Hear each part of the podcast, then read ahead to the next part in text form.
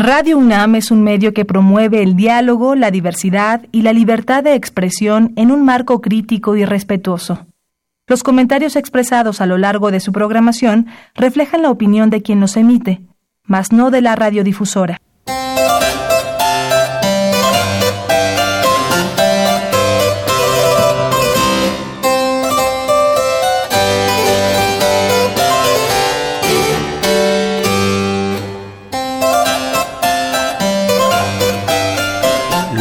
Maestros y la educación, mis valedores.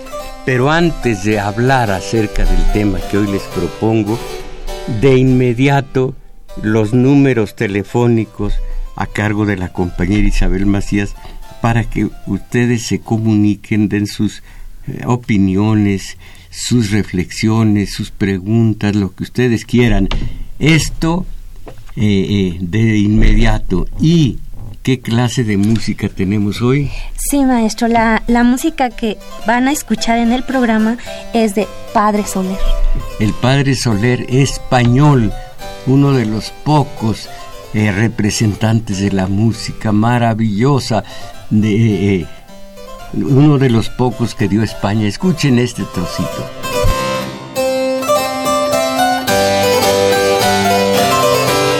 Ahora sí, los números telefónicos. Sí, maestro, pues los invitamos a que ustedes llamen, a que ustedes participen. Aquí le daremos lectura a sus mensajes y aquí en los teléfonos ya nos está auxiliando Carlos Valencia. Y para el área metropolitana 55 36 89 89. Resto de la República 01 800 50 52 6 88.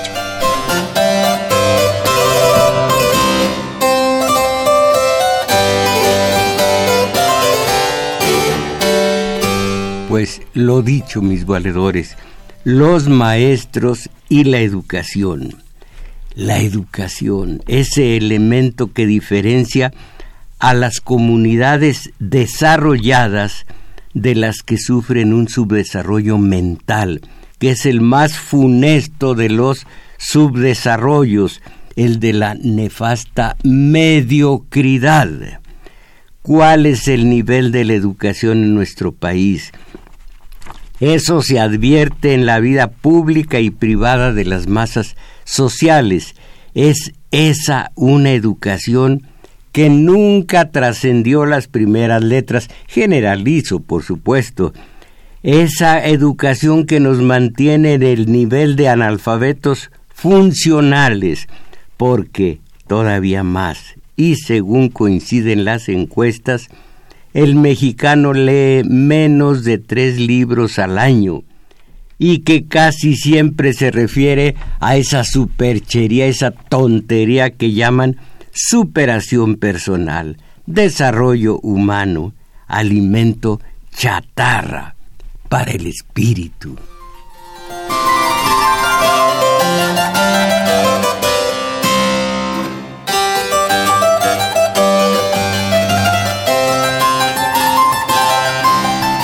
Es así como, por falta de una adecuada educación, las masas tienen muy débil su espíritu y en cuanto religiosos, practican una religión de herencia, de rutina, de rogativa y de golpes de pecho, nunca de acciones que acreditan amar al prójimo como a sí mismos con hechos, que eso se hace ateo o creyente de cualquier eh, credo religioso, eso, repito, es ser cristiano, sin más. Por lo que se refiere a la cultura política, caramba, la cultura política. Una masa inculta mal conoce sus derechos y obligaciones y, y al conocerlos Aquí hay leyes, para todo leyes, pero nunca se cumplen. No es este en la práctica el Estado de Derecho que proclama el discurso oficial. No es un Estado de Derecho. No tienen vigencia las leyes. ¿Creen ustedes que cuando hace algún tiempo, un año tal vez, dos veces seguidas saquearon mi casa. Iba yo a cometer la ridiculez de acogerme a las leyes, eh, denunciar el hecho y esperar que, que, que hubiera justicia para mí. No soy tan cándido. No es este un Estado de Derecho. Mire nada más, eh, esto le pregunté yo a Romero de Cham si era Estado de Derecho. Me mandó con Moreira. Moreira me mandó con Montiel. Y Montiel con un su eh, pariente eh, político, no pariente de, de sangre, Peña. No, pues lo que, lo que dice Carlos Salinas, pobre país el nuestro, no estamos en un Estado de Derecho. Bueno, entonces no conocemos de leyes y, aun conociéndolas, no se avanza para nada con tales leyes, con tales instituciones manejadas por inescrupulosos, manejadas por gente que es totalmente lejana a la ley, a la justicia, al derecho, a la ética, a la moral personal.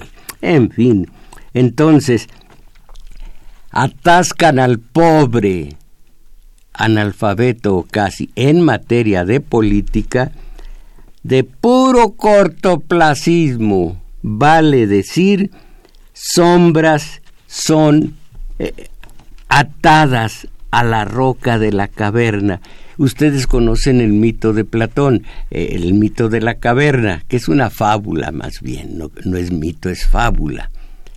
Están nacieron y están atados a la espalda contra una roca, eh, eh, atados con cadenas, una serie de individuos que, mientras acá afuera hay una gran lumbrada y pasan los viandantes proyectando la luz en precisamente en, el, en la roca viva donde están atados ellos sin poder ver hacia afuera, estos infelices toman por seres humanos lo que son solo sombras, sombras nada más que dijo Zaratustra. No, no lo dijo Zaratustra. ¿Quién dijo sombras nada más?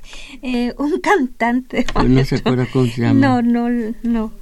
¿Eh? Ah, que Javier Solís. Javier Solís, que ellos sí son cultos, tanto, tanto Arturo Flores como eh, Crescencio Suárez dijeron, Javier Solís, nada de que sea eh, eh, Zaratustra, no es Zoroastro, él mismo, no es Nietzsche, es Javier Solís, sombras nada más.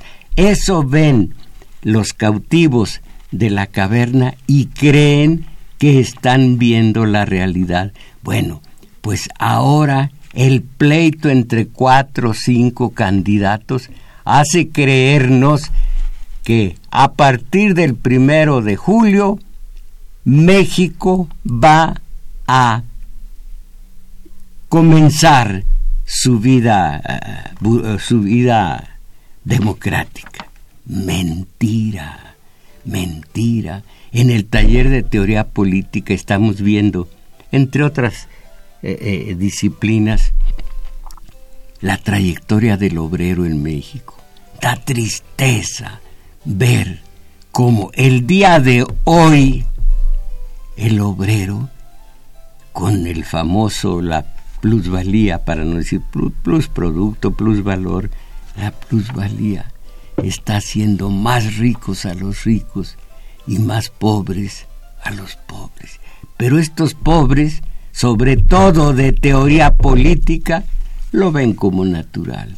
En fin, miren, ya no voy a seguir hablando de esa, esto que escribí acerca de la educación, nada más agrego, porque voy a hablar del maestro, no el maestro de la coordinadora, no el maestro del sindicato, el maestro indígena, para que nos dé vergüenza de lo que era México antes de que llegara nuestra raíz española a aniquilar en tantos sentidos nuestra raíz indígena. Antes de eso, repito, eh, lo que lo que es el día de hoy, en aquel, perdón, en aquel tiempo, el maestro era todo. En este tiempo, ¿qué es el maestro de, de la coordinadora? Un broncudo según los medios de acondicionamiento social. ¿Y qué es en realidad el maestro del sindicato? Un agachado, un tranquilo, un hombre anuente a todo lo que le ordena el líder que está en contubernio con el poder. Caramba. Miren, dos noticias de esta mañana. La primera, Oaxaca. La combinación de fenómenos políticos y naturales ha aumentado el rezago educativo como si no hubiera rezago allá. Ha aumentado el rezago educativo en Oaxaca ante la constante suspensión de clases en todos los niveles de educación de escuelas públicas. Esto lo consideran algunos académicos.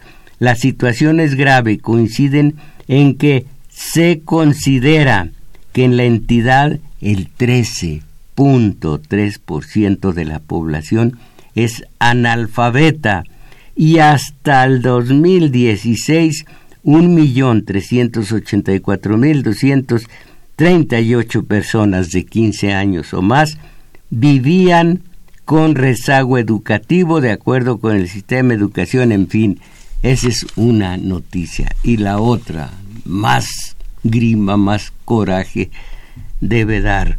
Organizaciones civiles reprocharon a la Secretaría de Educación Pública el haber excedido su gasto en imagen en un 2.700%. Ya se parecen a los pinos estos.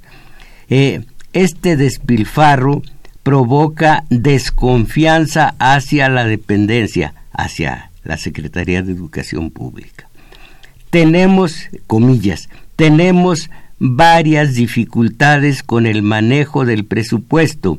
Primero, no hay todavía un mecanismo de control para que pueda haber un ajuste inmediato eh, cuando alguien se sale del presupuesto autorizado. Ahí está, si hay leyes o no, ¿a quién le importa? La impunidad es la madre de una eh, corrupción que es la abuela de la impunidad y que es un disparate, sí. Lo único que no es un disparate es la corrupción con impunidad, que es otra forma de corrupción. Esto ya parece trabalenguas. Bueno, entonces tenemos dificultades con el manejo del presupuesto. Primero, no hay todavía un mecanismo de control para que pueda haber un ajuste inmediato cuando alguien se sale del presupuesto autorizado. Un gesto tan desproporcionado de comunicación social es un escándalo y por supuesto que debe ser investigado. Aquí está el catálogo de buenas intenciones. Debe ser. Caramba. Sí debe ser. ¿Y es?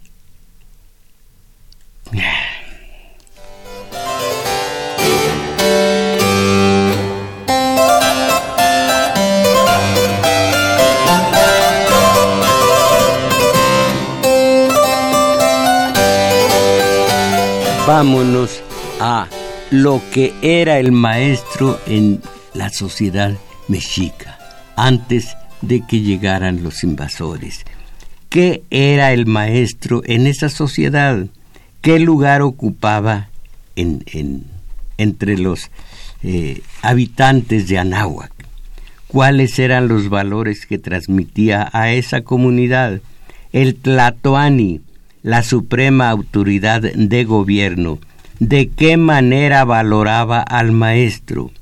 Según las sobrevivencias de aquel mundo mágico, y como para sentir vergüenza de la forma en que la lucha justa de la coordinadora merece del poder, en la sociedad de nuestra raíz mexica, el maestro tenía la autoridad y el tlatoani la fuerza, y algunos de ellos también la autoridad.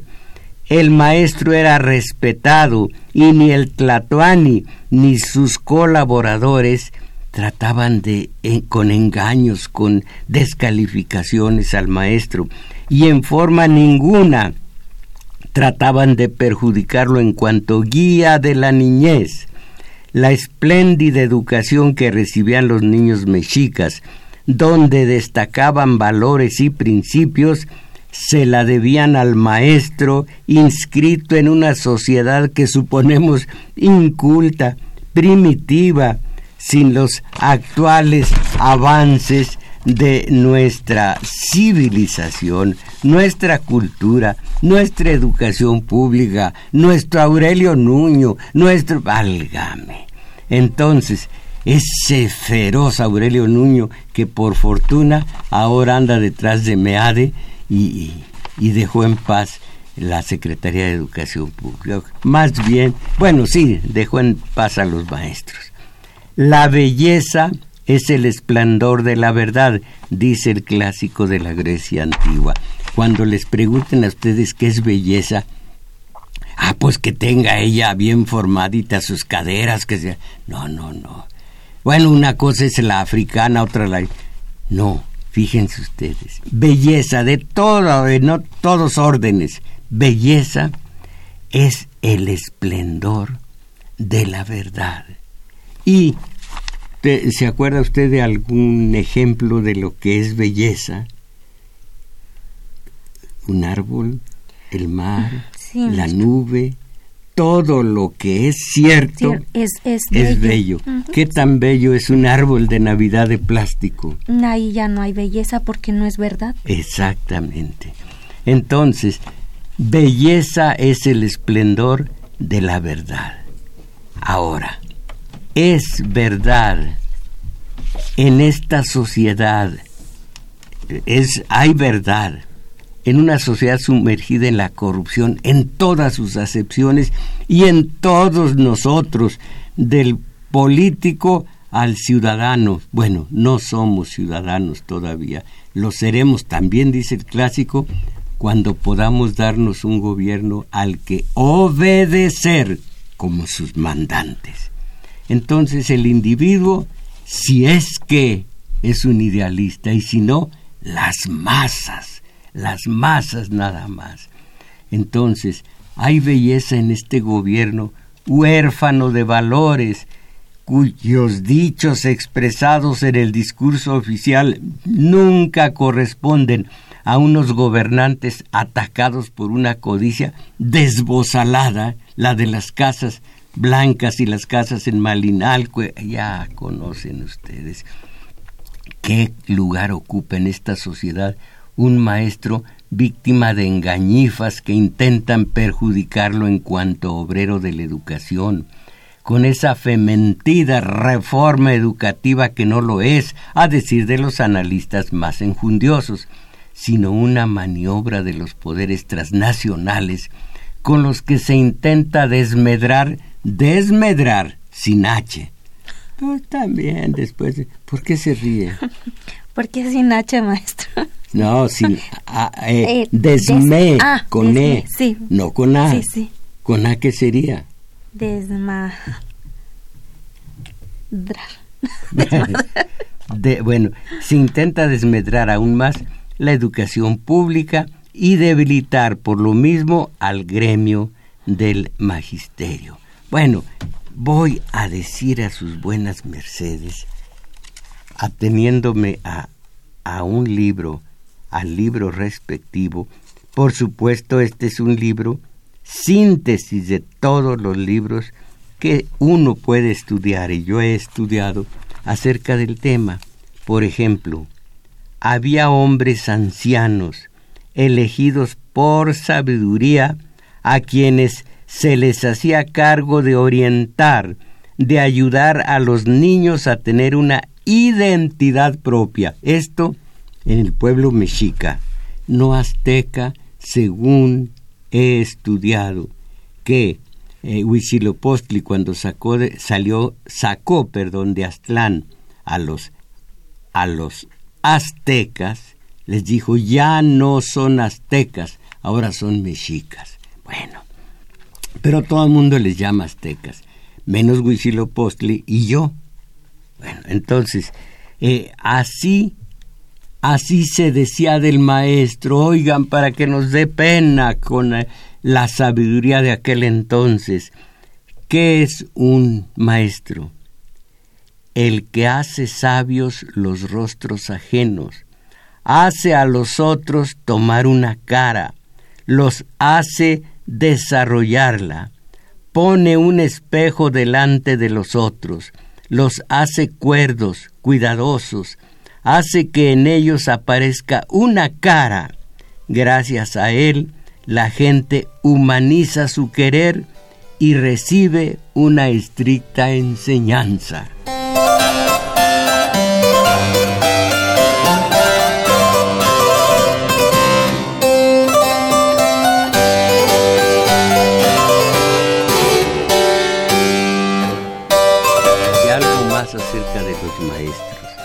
El sabio verdadero es cuidadoso como un médico y guarda la tradición.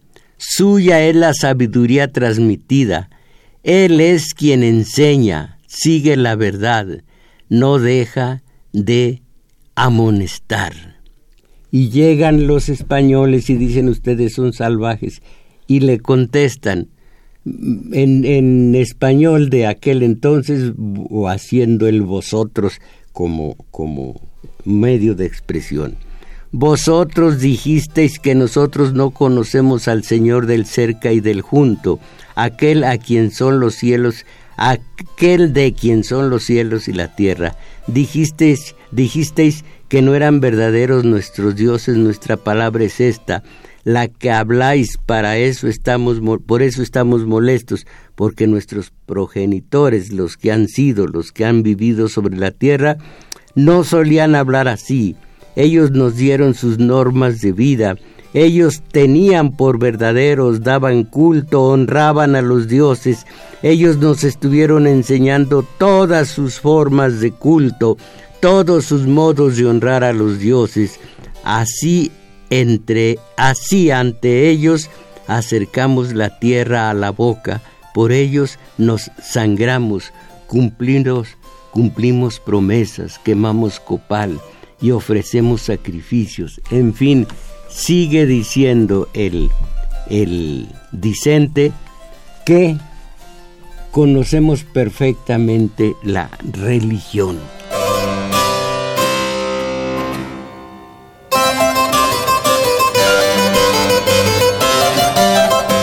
Un maestro, oigan los discípulos de estos maestros, aun cuando fuera pobre o miserable, aun cuando su madre y su padre fueran los pobres de los pobres, no se veía su linaje, sólo se atendía a su género de vida y la pureza de su corazón. A su corazón bueno y humano, a su corazón firme, se decía que tenía a Dios en su corazón, que era sabio en las cosas de Dios, el maestro, el sabio, una luz, una tea, una gruesa tea que no ahuma, un espejo horadado, un espejo agujereado por ambos lados. Suya es la tinta negra y la roja, de él son los códices, de él son los ah, solo, perdón, de él son los códices de él son los códices, dice de nuevo, él mismo es escritura y sabiduría, es camino, guía verás para otros, conduce a las personas, él es maestro de guías, les da su camino, de él uno depende, pone un espejo delante de los otros, los hace cuerdos, cuidadosos, hace que en ellos aparezcan, que aparezca una cara, o sea, una personalidad se fija en las cosas, regula su camino, dispone y ordena, aplica su luz sobre el mundo. ¡Qué maravilla! Esto continúa, pero no tengo tiempo en 50 minutos de ser más explícito. Mejor sigo hablando de lo que es era para el mundo mexica el maestro. Y esto, a ver, el número cuatro, si me permiten, el número cuatro, ¿dónde carambas este número? Qué bonito hablo, ¿dónde carambas? Eh, usted, eh, cada vez que hago algo mal, me da un puntapié.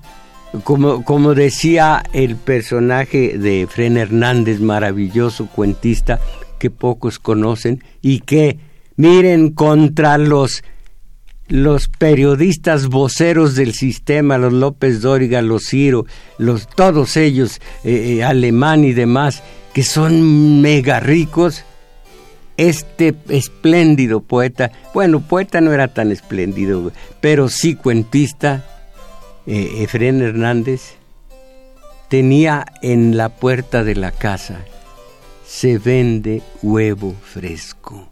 Esos son los honestos. Bueno, dice eh, un muchacho, un personaje de, su, de uno de sus relatos, papá, ese caballo me dio un puntapié. Ah, qué bonito. Bueno, entonces, eh, hablando del maestro, más señores nuestros, hay quienes nos guían, nos gobiernan, nos llevan a cuestas en razón de cómo deben ser venerados nuestros dioses, cuyos servidores somos como la cola y el ala, quienes hacen las ofrendas, quienes inciensan a los llamados Quetzalcoatl. Los sacerdotes de discursos, es de ellos la obligación, se ocupan día y noche de poner el copal de su ofrecimiento, de las espinas para sangrarse, los que ven, los que se dedican a observar el curso y el proceder del ordenado del cielo, cómo se divide la noche, lo que están los que están mirando, los que cuentan, los que vuelven ruidosamente las hojas de los códices, los que tienen en su poder la tinta negra y roja, la sabiduría, lo pintado. Ellos llevan, nos guían, nos dicen el camino.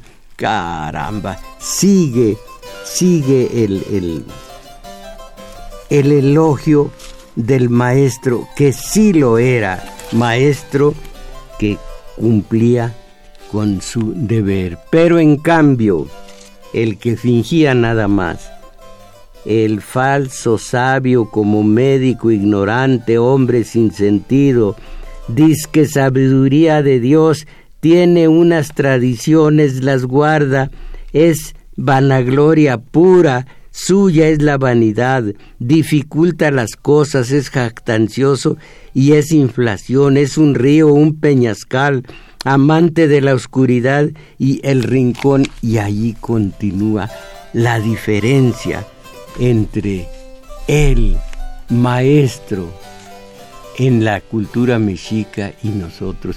Y algún día he, aquí he, transcrito y algún otro día lo haré los consejos del padre al hijo, los consejos del padre a la hija, lo mismo la madre a hija e hijo, caramba altísimos, y todavía creemos que eran eh, ignorantes.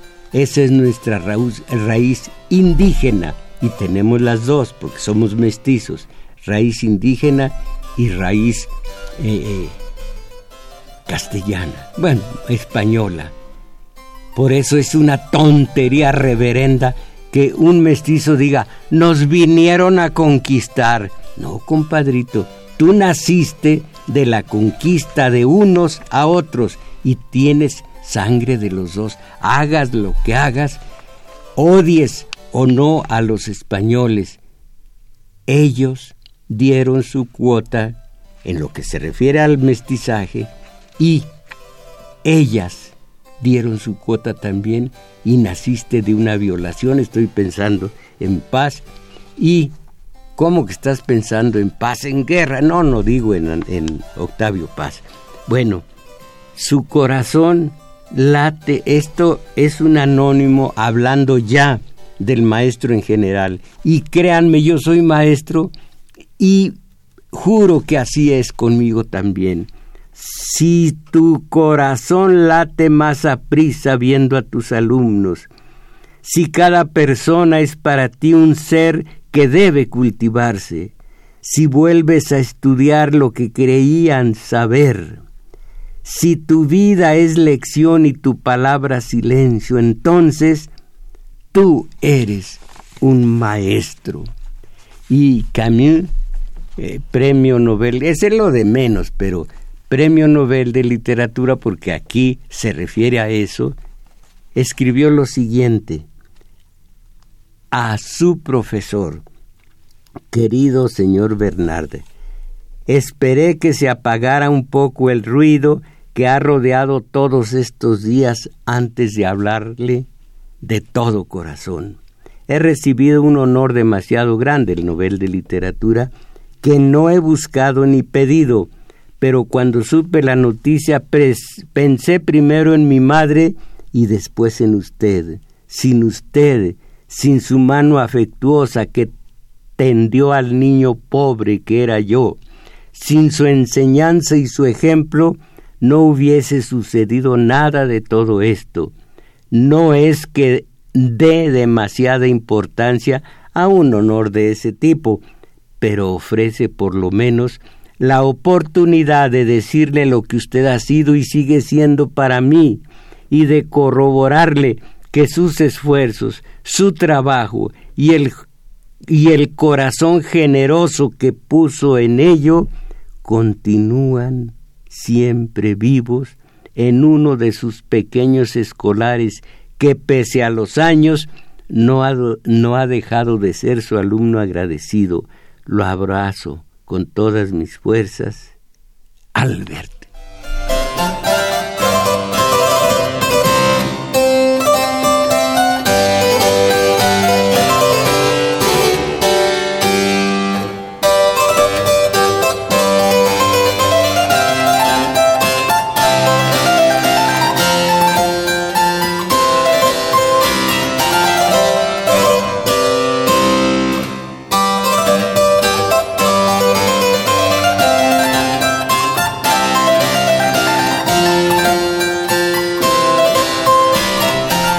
Era la cultura indígena, concepto poético de esa civilización, poesía oral y escrita que existía en el México antiguo y que, nuestra, y que muestra la sensibilidad del pueblo precolombino, Nezahualcóyotl, Nezahualpilli, Cacamatzin, Axayacatl, etc.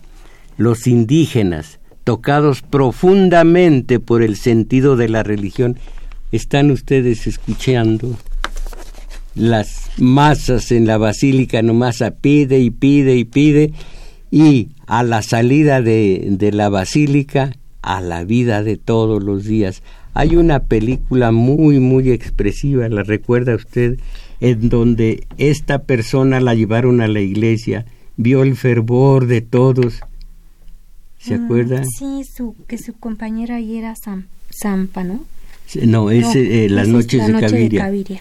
Caviria. era una ramerita en la película, una ramerita descreída, eh, despreocupada de la religión, la llevaron a una ermita donde todos lloraban, de todos gritaban, donde todos ante la Virgen le gritaban madrecita y madrecita, y se conmovió hasta las lágrimas la ramerita que se llamaba eh, eh, Caviria. Caviria. A la salida, todavía eh, transida de piedad, de amor, de conmoción ante lo que vio, salió al atrio en donde los que habían estado llorando al son del acordeón, bailoteando y tomando licor. Y ella se hace esta pregunta, esto es lo mismo, son los mismos estos individuos que lloraron ante la Virgen. Entonces hizo esa, esa especie, ese, eh, esa expresión muda, eh, eh, es un contrasentido, de mi padre antes de irse dice, hizo, mm", y se fue, más descreída que antes, porque es una religión de pura forma, de pura ceremonia. Ama a tu prójimo con hechos y serás cristiano, seas ateo, seas católico, seas hinduista, seas eh, eh, lo que seas. Pero ama con hechos a tu prójimo, hazle el bien, sé humanitario. Esa es la clave del verdadero cristianismo. Eh, no los rezos. ¿Qué, qué dicen los rezos? Eh, eh, ¿Cómo es? Espéreme. Jesucristo, placa tu ira, tu, y tu rigor. ¿Qué es eso? El, la, la comunicación del creyente para con su Dios es íntimo, es de pensamiento, es de sentimiento, no es de palabras que antes escribió otro eh, que, diciendo Ave María Purísima sin pecado conseguida y que qué es eso, no, en la oración a su Dios en silencio, sentir y pensar, saber que tienen a su Dios dentro de sí y no necesitan agradecerle ni pedirle. Ese Dios los conoce de principio a fin. ¿Qué necesidad de nada más que pasivamente recibirlo y ya? Pero en cambio, aquí está lo que eran los indígenas. A ver si nos da vergüenza.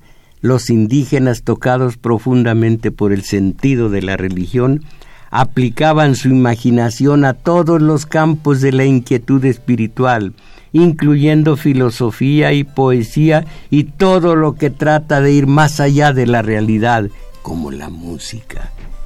Había himnos a los dioses, los cantos divinos y los cantos guerreros.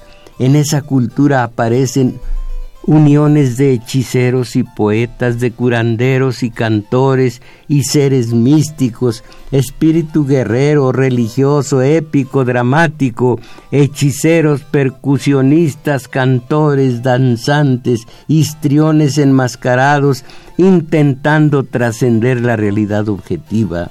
No es mucho lo que se salvó de la destrucción de los Landa y Vasco, pero lo que nos llegó da cuenta del concepto poético, literario y social mexica.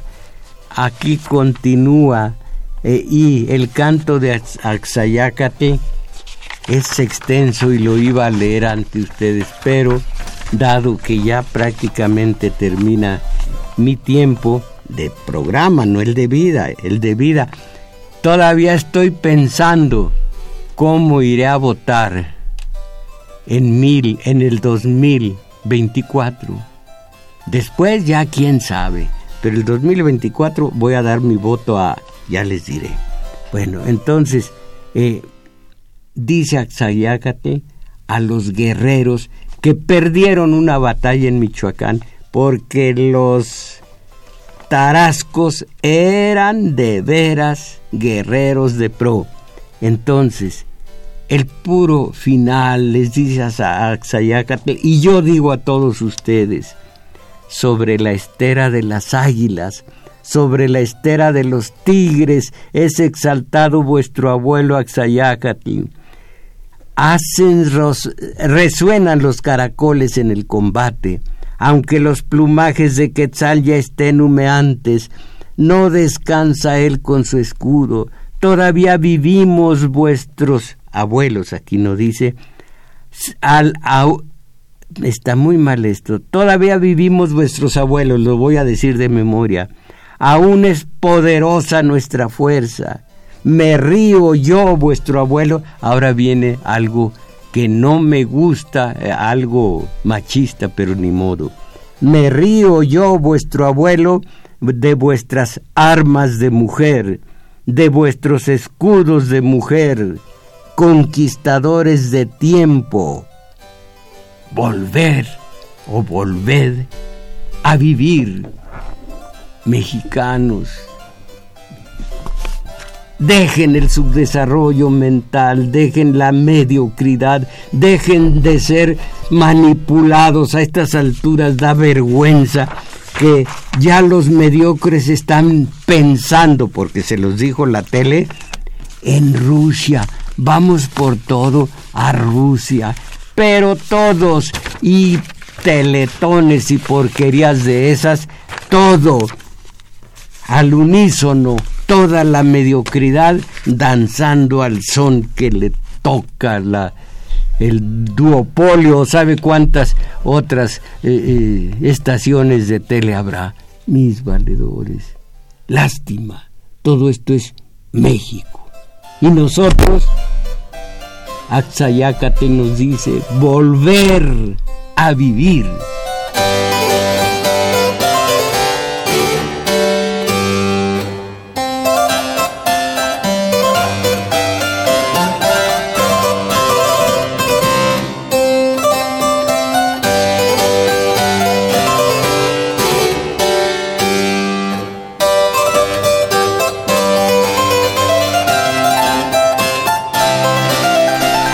Nuestros talleres de lectura y de teoría política. Imagínense lo que los necesitamos. Ah, pero si ustedes quieren, piensen en Rusia. Si ustedes quieren, piensen en Meade, en Josefina, en el que va a mochar manos y cómo va a dejar a los políticos. Eh, piensen en eso. Es lo que les ordena la tele. Pero yo les digo, tenemos nuestros talleres. Primero, el de teoría político, política, teoría política, los sábados de 11 a 13 horas en el juglar, situado en Manuel M. Ponce, 233, Colonia Guadalupe Inn. Eh, recuerden ustedes que si van en en Metrobús se bajan en Estación Olivo, se van rumbo a Revolución, pero mucho antes, un par de cuadras largas, se encuentran un parquecito. En uno de los flancos del parque está el juglar, en el flanco occidental, el del oeste. Allí de 11 a 13 los espero para el taller de teoría política. Ah, si los el gremio, el sector, si todos los obreros escucharan, supieran lo que es la relación terrible y el robo mayor, me decía el maestro, el robo mayor de la historia, un robo legalizado, no legitimado, que es el que la plusvalía se la lleva el rico. Allí por mi rumbo han levantado unas construcciones monumentales de miles de millones de pesos ahora que ya están terminadas.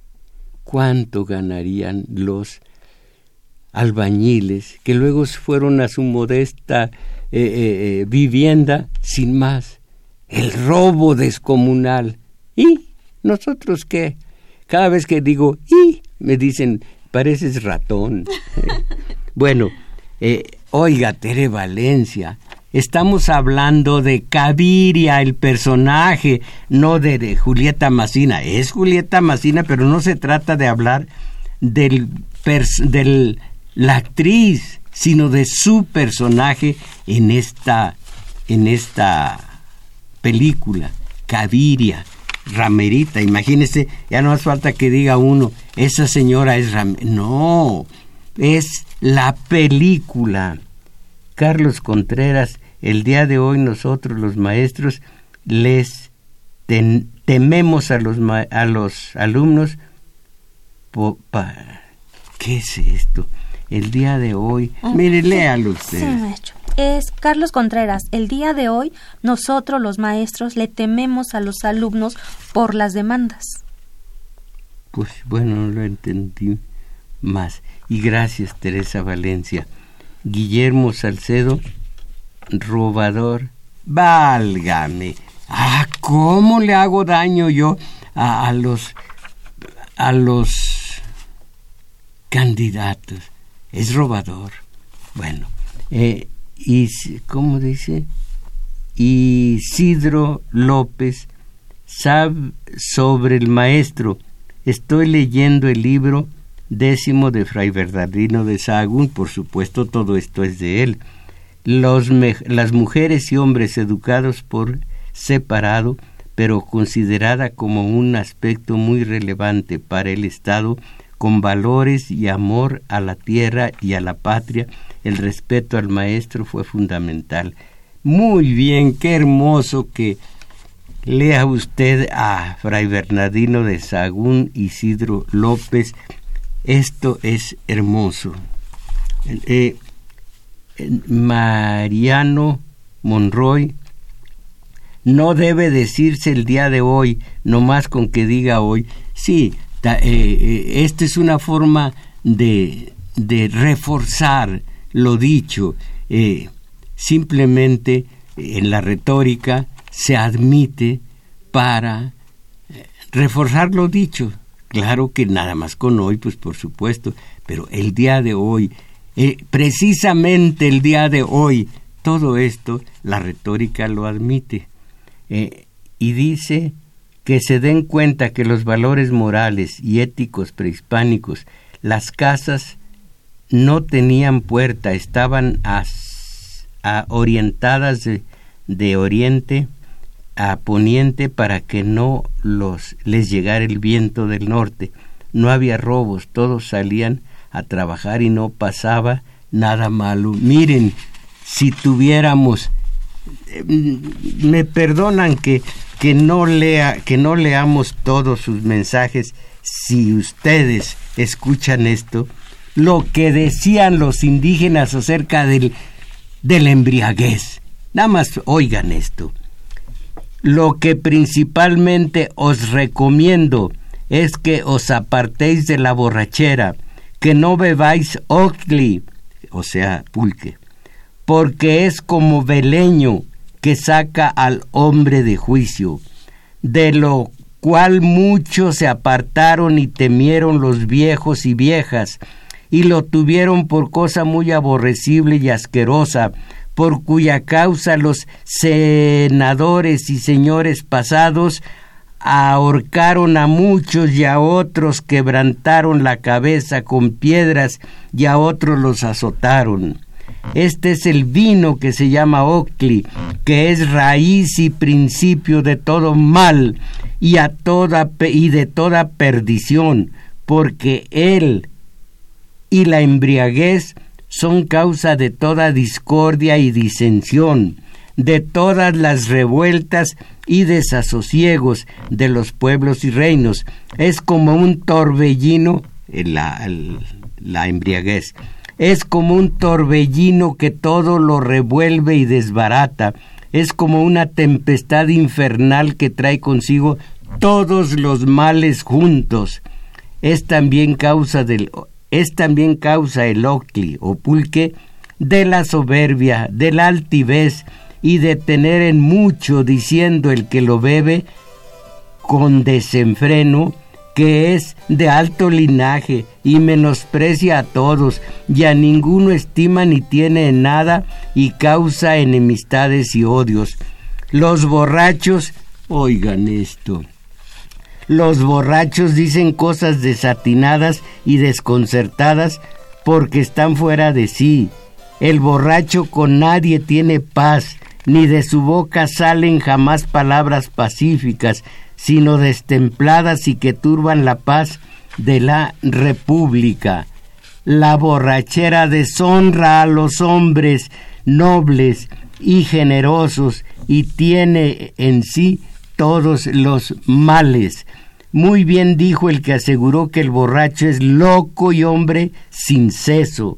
Este tal, el borracho, con nadie tiene amistad, a nadie respeta, es, es testimoniero, mentiroso, sembrador de discordias, es hombre de dos caras, de dos lenguas, es como culebra de dos cabezas que muerde por una y por otra parte. El borracho nunca tiene sosiego y paz, jamás está alegre, ni come, ni bebe con quietud y paz. Muchas veces Lloran estos tales y siempre están tristes, son vocingleros y alborotadores de las casas ajenas. Después que han bebido, cuanto tienen hurtan de las casas de sus vecinos, las ollas, los jarros, platos y escudillas. Ninguna cosa dura en su casa, ni medra en ella, todo es pobreza y malaventura. No hay allí plato, ni escudilla, ni jarro, tampoco tiene que vestirse, ni con qué cubrirse, ni qué calzar, ni en qué dormir. Sus hijos y todos los de su casa andan sucios, rotos, andrajosos, y cubren a sus hijos con algún andrajo roto, porque el borracho de ninguna cosa tiene cuidado, ni de la comida, ni de los vestidos, ni de los de su familia. ¿Qué me, qué me dicen? De los conceptos de nuestra raíz indígena acerca de la borrachera. Y se dice que fue nuestra raíz española la que los llevó al licor, porque antes solamente los viejos podíamos beber el octli. Yo nunca en mi vida lo he probado ni lo voy a probar, solo los viejos.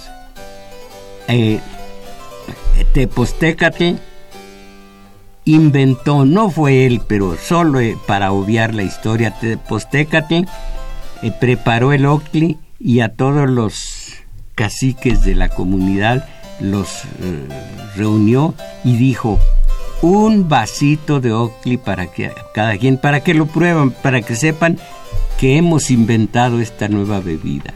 El huasteco se mandó, se aventó tres, cuatro, cinco eh, eh, vasos de Oakley y empezó a echar campaña, a gritar, a hacer desgarriates. Lo, lo corrieron y desde entonces quedó aislado porque se emborrachó con Oakley y no era la intención de Tepostecate cuando sintetizó lo que es el Oakley, lo que es el pulque, lo que es el tepehua, le llaman también, lo que es la borrachera, caramba.